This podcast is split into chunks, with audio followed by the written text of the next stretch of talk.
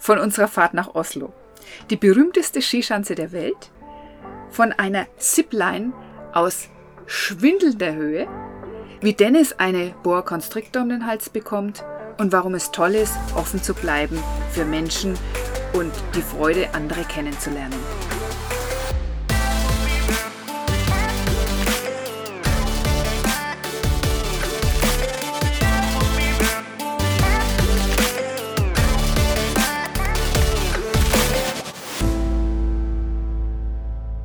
Faszinierende Stadt, dieses Oslo.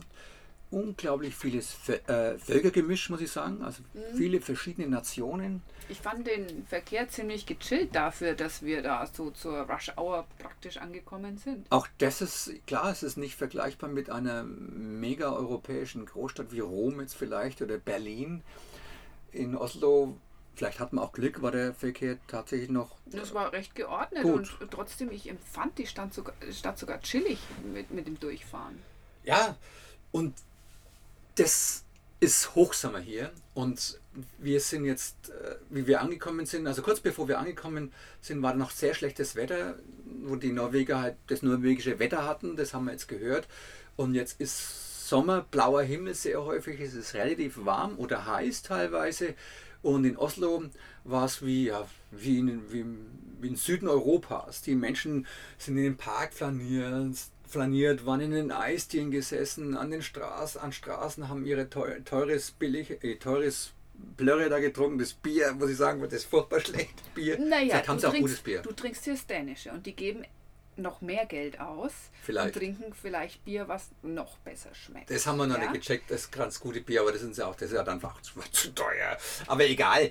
Das Ziel war für uns, wir wollten bei der Skisprungschanze nächtigen und sind dann erst einmal hier da nach oben gefahren. Ja, und dann auf dem Weg dahin sehen wir schon, also man sieht von Weitem dieses, dieses skurrile Gestell über der Stadt auf einem Hügel. Und das ist die Schanze die berühmteste Skisprungschanze der Welt. Und da führte uns der Weg in Serpentine nach oben und haben ja schon Olympiaden stattgefunden dort und natürlich diese Skisprung-Weltmeisterschaften. Und wenn man das dann sieht, also wenn man das live sieht, das ist wirklich beeindruckend. Also das ist, das ist, ein, das ist eine Reise wert, sich das Ding anzusehen. Unbedingt, oder? Ja, und der Hammer war, es war ja dieses traumhafte Wetter und da waren auch Menschen, die haben trainiert. Also viele mit nacktem Oberkörper. Und ich denke, speziell in Norwegen wollen die Menschen diese Sonne sowas von aufsaugen. Also ja. den Eindruck hatte ich einfach oder haben bis jetzt da wird viel gesportelt und ja, halb nackt gesportelt.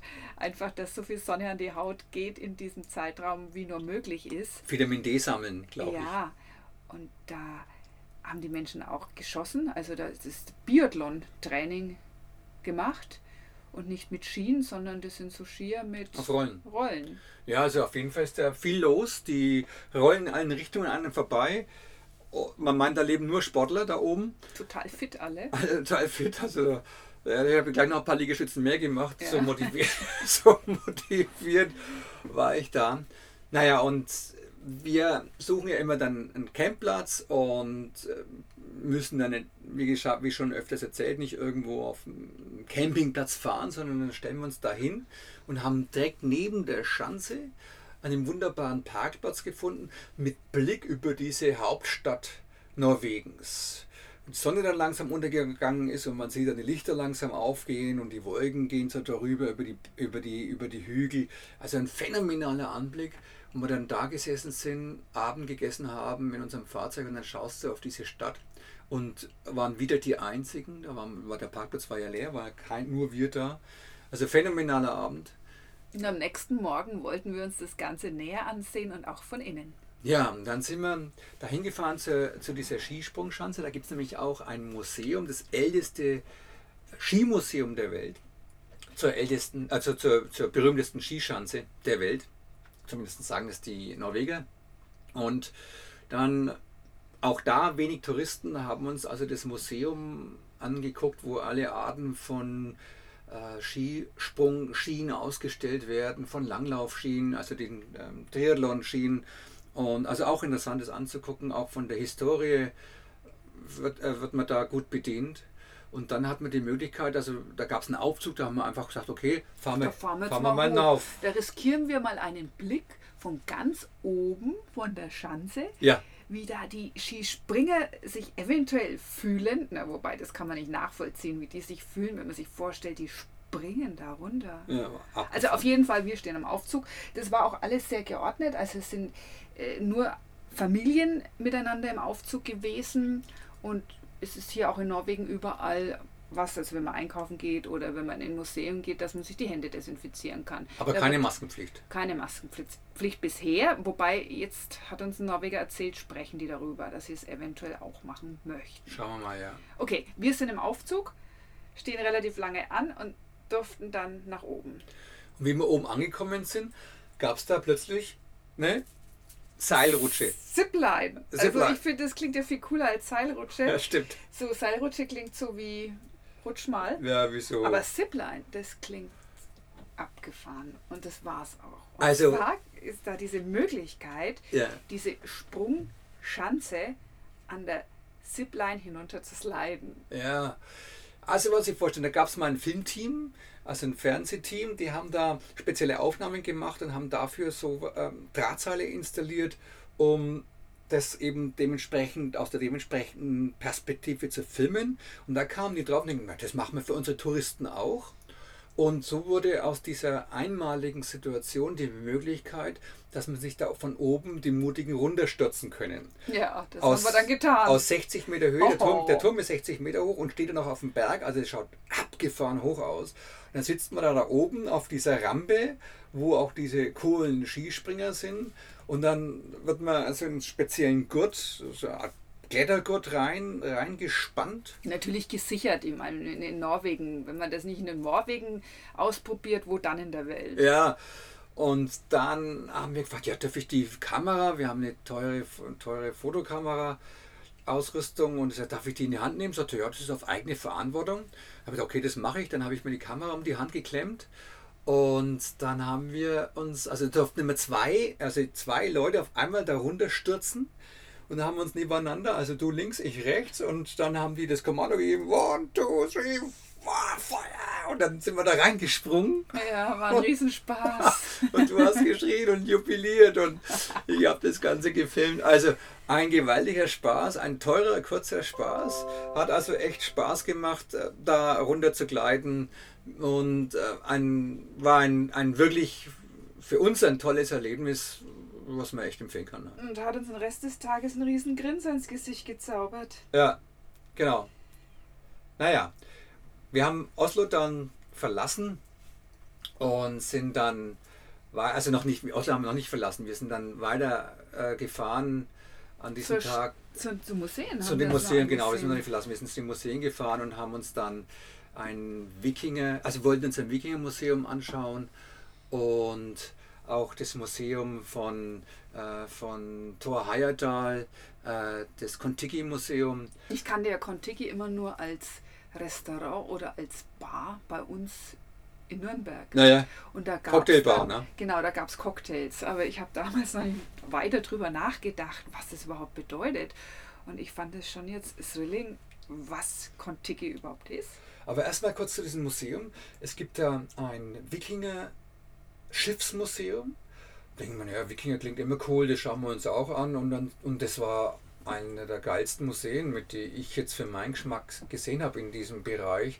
Wirklich dann tausend Jahre alte Schiffe, die man, das sind Schiffe, die wurden dann vergraben und da wurde der König oder ein Fürster drin in seinem eigenen Schiff begraben. Auch Königinnen. Und Königinnen mit all den Beigaben, wo viele, wobei damals schon viele Grabräuber schon zur Wikingerzeit eben das ausgeräumt haben. Aber das anzugucken war der Hammer.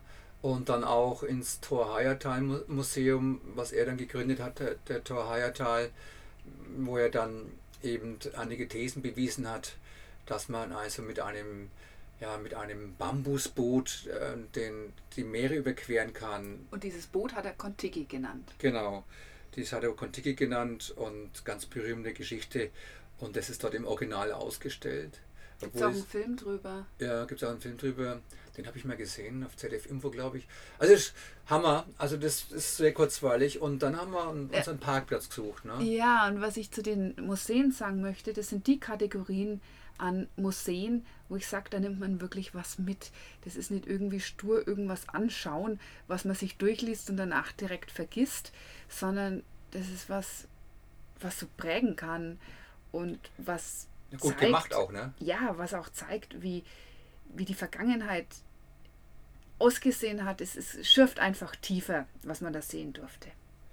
Ja, und wie wir dann auf, an dem Parkplatz standen und gesagt haben, können wir nicht bleiben, dann müssen wir jetzt irgendwo einen anderen Ort finden, weil wir am nächsten Tag noch was angucken wollten. Und sind gerade am Losfahren, dann kommt schon wieder ein Fahrzeug vorbei und da sprechen uns ja, der Männer hält, an. Der hält neben uns an und ähm, haben festgestellt, das sind also Letten, die waren also aus Lettland und der Martin sagt, sucht ihr einen Platz für die Nacht? Ich sage, ja, wir suchen einen Platz für die Nacht. Ja, dann komm doch zu mir. Ich habe gleich hier ein Haus, gleich in der Nähe, also direkt am Hafen, an, dem, an diesen Hotspots, an dem Hotspot von Oslo. Und haben uns angeguckt, Tanja, Tanja und ich, und sagen, ja, warum nicht? Na, wir haben zu ihm gesagt, im Grunde, äh, wir brauchen nur einen Stellplatz, wir sind autark. Ja. Weil er meinte, wir könnten bei ihm im Garten ein Zelt aufbauen. Oder duschen und so. Haben wir Total nett, wenn man sich das vorstellt. Also als Radler hätten wir uns öfter mal solche offenen Möglichkeiten vorgestellt. Ja, ja. Naja, und dann sind wir zu ihm mitgefahren und konnten wir da nicht gut stehen, aber wir haben gesagt, wir lassen es zumindest darauf ankommen und sagen mal Hallo bei ihm ja. zu Hause. Und ich bin dann auch mit dem Mayachi rumgelaufen und der Dennis saß dann mit dem Martin, seinen beiden Brüdern und einem Freund zusammen und ihr habt ein bisschen gesprochen. Ja, es war eine reine Männer-WG und die haben auch gleich ein teures Bier angeboten. Und da haben wir uns gleich über die Bierqualität unterhalten. Das Bier habe ich dann nicht getrunken, weil ich musste noch Auto fahren und es gibt in Norwegen ist die Null-Toleranz-Politik. Das heißt also, man wird sofort bestraft, wenn man einen Schluck Alkohol trinkt. Und naja, und dann hat er einen ganz speziellen Hausgast und wollte mir den vorstellen und dann war da ein, ja, ein Terrarium und dann holte er eine Boa Constrictor raus.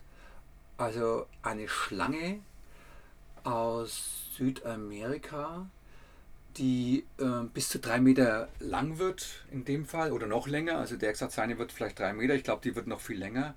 Und die war schon 1,30 Meter lang. Noch ein Baby, hat er gemeint, erst zwei, drei Jahre alt. Er hat sie ganz liebevoll Chanel getauft.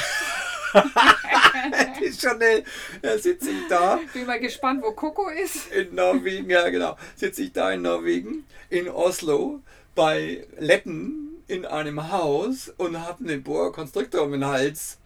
Und da, ja, und die, ganze Zeit, man, die, oder hat sich da meine Hand gewickelt und äh, war ganz normal. Wir haben uns unterhalten und ich mit der Boa da und dann hat gesagt, ja, da kannst beruhigt sein, die Boa beißt nicht. Sag ich, was, beißen die auch? Sagt er, naja, klar, beißen die, das tut auch sau weh, aber meine ist sehr friedlich.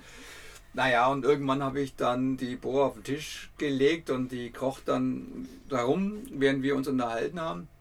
Und dann hat er mir erzählt, du, ich habe jetzt so letztes Jahr meine Schlange verloren im Auto. Sag, wie hast du die Schlange im Auto verloren? Naja, da waren wir an der Ampel gestanden, ich hatte die, meine Chanel um den Hals und dann war auf der anderen Straßenseite ein Polizist gestanden und äh, das war natürlich kein guter Anblick. Und habe ich mich so nach hinten, ich war Beifahrer, habe mich so nach hinten gebeugt, so dass er mich nicht sieht. Und da war, hat die Chanel das, die Situation hatte ich schnell am Schopf gepackt, also die Situation, ähm, die, die Gelegenheit. die Situation gnadenlos ausgenutzt. ausgenutzt und ja. ist dann einfach zwischen den Gurten, da war ein kleiner, kleiner Schlitz im Auto, zwischen, wo die Gurte rauskommen, da ist sie da reingekrochen und weg war sie. Und dann war die Schlange weg. Und sie hat dann, sie war für sechs Wochen weg und die dachten, Gott, wenn es jetzt kälter wird, die stirbt und wo ist denn, haben sie das ganze Auto da zerlegt und dann ist er, dann ist er zum Zoll gegangen, hat gefragt, wie man denn so ein Auto röntgen kann, ohne zu erzählen, dass er seine Schlange da drin verloren hat. Und dann hat er sich nicht so eine Spionkamera gekauft, so eine kleine Kamera, wo man dann also an einem Draht entlang hat er da reingeführt, um zu suchen, wo die, wo die Schlange sitzt. Und mit Autokonstrukteuren gesprochen, welche Hohlräume denn in seinem Auto wären. Und dann haben sie dann mit die Schlange versucht rauszulocken und haben sich stundenlang ins Auto gesetzt mit einer, mit einer toten mit, mit einer toten Maus in der Hand und dann kam sie wirklich, hat sie das gerochen, kam wirklich raus, hat den Martin gesehen, mit, also er hieß halt Martin, hat den Martin gesehen mit der Maus, zack, war sie wieder weg. Und so hat es irgendwann nach sechs Wochen kam dann die Schlange, war die Schlange da am Fußabtreter gelegen, am, da an dem Fußteil. Und dann hat er sie geschnappt und hat seine Schlange wieder gehabt. Hat die so lange ohne Wasser aus? Sechs Wochen war die da drin. Krass. Und jetzt, und ich fand, ja, ich fand ja interessant, dass er immer noch so unvorsichtig war, weil, weißt du noch, wie die Tür war ja offen gestanden zum Garten und die Chanel ist da rumgekrochen. Und dann ist die, wenn die sich da, die, die, die vier Jungs da einen hinter die Pinte gekippt haben. Ja, da, mit, war, das, da mit, war er schon beim dritten Bier, als Ja, ja. Ab durch die Mitte ist. Und dann ist die Schlange so raus über, über, so über, die, über die Türkante und zack war sie draußen. Und habe gesagt, ist die denn ab und zu mal schnell? Sagt er, die ist so schnell, das, das glaubst du nicht. Sag ich, du, die Schlange ist da draußen. Sagt, oh. Und dann ist er dahin und wo, hat sie gerade noch am Schwanz gepackt, wo sie weggeschossen wäre. Also ich meine, ich glaube, dass sie die Schlange nicht lange haben werden.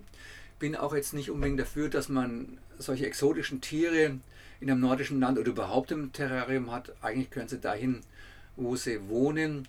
Aber das sollte man auch wieder nicht be- und verurteilen. Es war einfach eine sehr skurrile Situation. Und was ich damit oder was Tanja und ich mit der Geschichte erzählen wollen, ist ganz einfach auf Reisen offen zu bleiben, auf die Menschen zuzugehen, zuzuhören und auch mal mitzugehen, wenn man ein Gefühl hat, immer aufs Gefühl natürlich zu hören. Das ist ganz, ganz wichtig. Wenn man komische Gefühle hat, dann nicht mitgehen, aber wenn das Gefühl passt einigermaßen und das Äußere passt und man eine gewisse Menschenerfahrung hat, dann auch mitgehen und auch mal so, eine, so ein Land aus von innen zu erleben. Also wie schaut es bei den Norwegern zu Hause aus zum Beispiel oder wo man halt in welchem Land man jetzt auch gerade ist. Aber ja, oder bei eine, einer lettischen Familie, die in Norwegen lebt. Ja, und, und, und die haben dann erzählt, was sie machen wollen. Also sie, die haben ja irgendwo im Export-Business gearbeitet, die vier Jungs, und jetzt haben sie einen Anchor-Room, wollen sie also aufbauen. Also ein ganzes Haus. Ein ganzes Haus. Also Anger in Form von. Wuthaus. Ja, Ja, ein- ein Wuthaus, genau. Wuthaus. Und haben dann ganz begeistert erzählt, wie großartig es doch sein kann, wenn man irgendwie wütend ist, kann in so ein Haus und alles zerschlagen, Ja, worauf man gerade Lust hat. das ist, er meinte, die Norweger, vor allen Dingen im Norden, sind oftmals mm, psychisch nicht so gut drauf, weil es hier so lange dunkel ist. Und die müssen ihre Aggressionen auch irgendwie loswerden. Das ist aber jetzt wirklich seine Theorie, Seine nicht Theorie. unsere. Ja, ja, seine Theorie. Und jetzt bauen sie, machen sie dieses einmalige Geschäft, haben dieses Haus schon angemietet und haben, und das glücklicherweise hinter diesem Haus ist gleich ein Schrottplatz. Und da wird alles, also da funktionierende Laptops und Öfen, Kühlschränke, alles, was man braucht oder was die Leute nicht mehr brauchen, weil sie sich was Neues kaufen. In einem sehr reichen Land wie auch Deutschland passiert es ja auch häufig, dass Dinge weggeworfen werden, die noch funktionell sind. Und insofern sammeln die jetzt alles, richten dieses Haus ein und dann kann man damit Vorschlaghammer alles zerschmettern. Genau. Und dann hat man nachher da wahrscheinlich gechillt. In der Hoffnung, dass man danach gechillt ist. Ja, wir haben auf jeden Fall die Kurve gekriegt. Wir sind dann nach diesem Gespräch wieder zurück in unsere Terra und haben uns in Oslo nochmal einen schönen Platz für die Nacht gesucht und haben da auch wieder was sehr Passendes für uns gefunden. Ja, kommt dann am, an dem, wenn wir da sitzen, ja, dann kam dann eine Schwarze vorbei, also aus Senegal, Senegalesin, die aber Norwegerin war oder ist mit ihren kleinen Kindern, Mischlingskindern und lädt uns dann auch gleich zu sich nach Hause ein. Die sprach also perfekt Norwegisch, weil sie eben da schon als Kind seit, seit, ihrem, seit ihrer Kindheit lebt. Wollte im Grunde Adressen austauschen, weil sie sagt, sie renoviert gerade, aber wenn wir das nächste Mal vorbeikommen, sollen wir sie unbedingt mit der Familie besuchen. Ja. Also das ist toll, was uns da widerfährt, welche Gastfreundschaft uns widerfährt. Und wie offen die Menschen sind. Ja, ja. Okay, und dann haben wir Oslo, obwohl wir in Oslo sicherlich noch ein paar Tage hätten verbringen können, weil es so viel zu sehen ist, so viel zu, zu sehen gibt, sind wir weitergefahren an Werdens Ende. Und das ist das Ende der Welt, so wird es genannt. Tatsächlich, das ist die Übersetzung dafür. Ja. Und was für ein Hammerplatz, oder? Davon werden wir euch das nächste Mal berichten. Genau, das nächste Mal und was alles noch geschehen ist. Bis dahin. Ciao.